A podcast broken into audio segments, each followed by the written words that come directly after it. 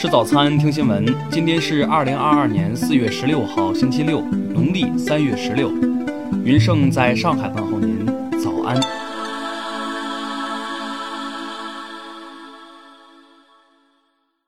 首先来关注头条消息。日前，国家安全机关破获一起境外刺探非法提供高铁数据的重要案件。有境外公司以未进入中国市场对中国的铁路网络进行调研为由，委托境内公司采取中国铁路信号数据。境内信息技术公司在调试的过程中，对方突然提出他们开通远程登录端口的要求。犯罪嫌疑人某信息科技公司销售总监王某说：“以我几年的 IT 从业经验来看，他们可能以这种形式已经将数据转移到海外。”对于境外公司的真实目的，王某心知肚明，但又选择与对方心照不宣，把远程端口的登录名和密码交给对方后，国内的公司只需要保证网络二十四小时连接，再做些简单的工作，就可以直接从对方那里拿钱了。国家安全部干警介绍，这家公司日常的项目利润也就百分之十五到百分之二十之间。但是做这个项目投入的成本非常低，但利润高达百分之八十到百分之九十。听新闻早餐知天下大事，下面来关注国内新闻。为降低交叉感染风险，西安通告临时社会面管控四天，全市小区村单位人员非必要不外出。十四号，上海国家会展中心方舱医院首批三百二十二名患者解除隔离医学观察，顺利出舱。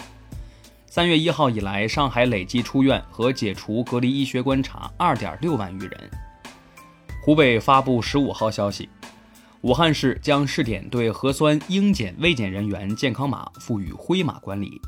灰码人员严禁乘坐公共交通工具和网约车，完成采样后，灰码可自动转为绿码。上海国际机场股份有限公司发布二零二一年年度报告。受新冠肺炎疫情影响，去年公司净亏损扩大至十七亿元，免税店租金收入同比降六成。十五号，中国人民银行决定于二零二二年四月二十五号下调金融机构存款准备金率零点二五个百分点。十五号二十时，我国在西昌卫星发射中心使用长征三号乙运载火箭，成功将中星六 D 卫星发射升空。卫星顺利进入预定轨道，发射任务获得圆满成功。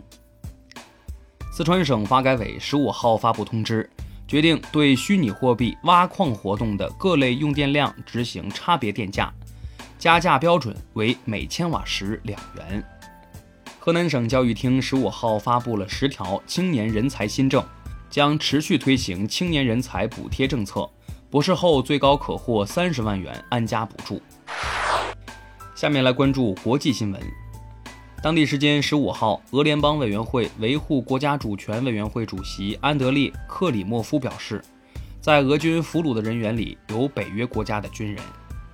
当地时间十四号，德国警方宣布挫败右翼极端组织制造社会动乱并绑架暗杀德国联邦卫生部长的图谋。联合国科教文组织十四号启动紧急计划，保护珊瑚礁世界遗产。该组织警告，所有列入世界遗产名录的珊瑚礁都面临同样的危险，它们可能在本世纪末消失。十四号报道，韩国当选总统尹锡悦方面当天否认他寻求作为观察员出席五月在日本举行的美日印澳四方安全对话领导人峰会。俄罗斯别尔哥罗德州州长十四号表示，该州边境地区的一村庄遭到来自乌克兰方向的攻击。但没有造成平民伤亡，也没有建筑和公共设施被破坏。十四号，瑞典中央统计局发布的最新数据显示，该国三月通货膨胀率同比上升至百分之六点一，为一九九一年十二月以来最高值。通胀高企的原因之一是乌克兰危机推高了能源价格。在上月底结束的巴黎圣母院考古发掘中。在巴黎圣母院的地下发现了一具十四世纪的神秘铅棺，考古学家相信封存在这具铅棺中的应该是一位地位尊贵的历史人物。日本民间组织中国文物返还运动推进会日前在东京举行新闻发布会，要求日本政府主动归还甲午战争、日俄战争、日本侵华战争期间掠夺至日本的中国文物。下面来关注社会民生新闻。十五号，益海嘉里粮油有限公司透露，原户的民生物资一千五百吨黑龙江大米，二十四小时紧急完成生产，预计十六号抵沪。近日，中山大学孙逸仙纪念医院卒中中心接诊了一位四十八岁的急诊缺血型脑卒中患者。这位脑卒中患者没有核酸结果，且有发热症状，医院将其按疑似新冠病人处理，启动急诊绿色通道。十四号消息，淮南一女子遭丈夫家暴进 ICU 五天后离世，目前施害人已被警方逮捕。十号，四川成都的季女士称，下班回家发现狗狗肚子特别鼓，送医发现她偷吃将近十斤狗粮，医生手术取出八斤。她说，狗狗此前还吃过两斤石头，被开刀取出。陕西西安一男子，二零一九年托投注站代买彩票中一千零一万，被告知弄错，结果却被投注站老板的表哥领走。近日，西安市鄂义区人民法院判决该男子为彩票所有者。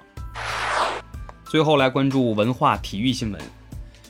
十五号凌晨，中国女子冰球队在波兰进行的二零二二年世界女子冰球锦标赛甲组 B 级比赛中战胜波兰队。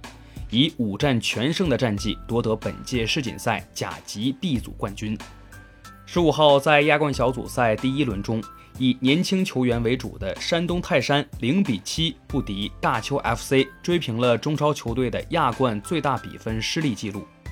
据西甲官方公布的投票结果，吴磊在对阵塞尔维亚的比赛中献上的绝杀，当选西甲本轮最佳进球。而乌磊的该粒进球也获得了百分之九十三的支持率，成功当选。十五号凌晨的欧联杯四分之一决赛中，头号热门巴萨在诺坎普二比三遭遇法兰克福淘汰，史上首次在欧战败给对手，同时也目送雄鹰时隔三年再度跻身欧联杯半决赛。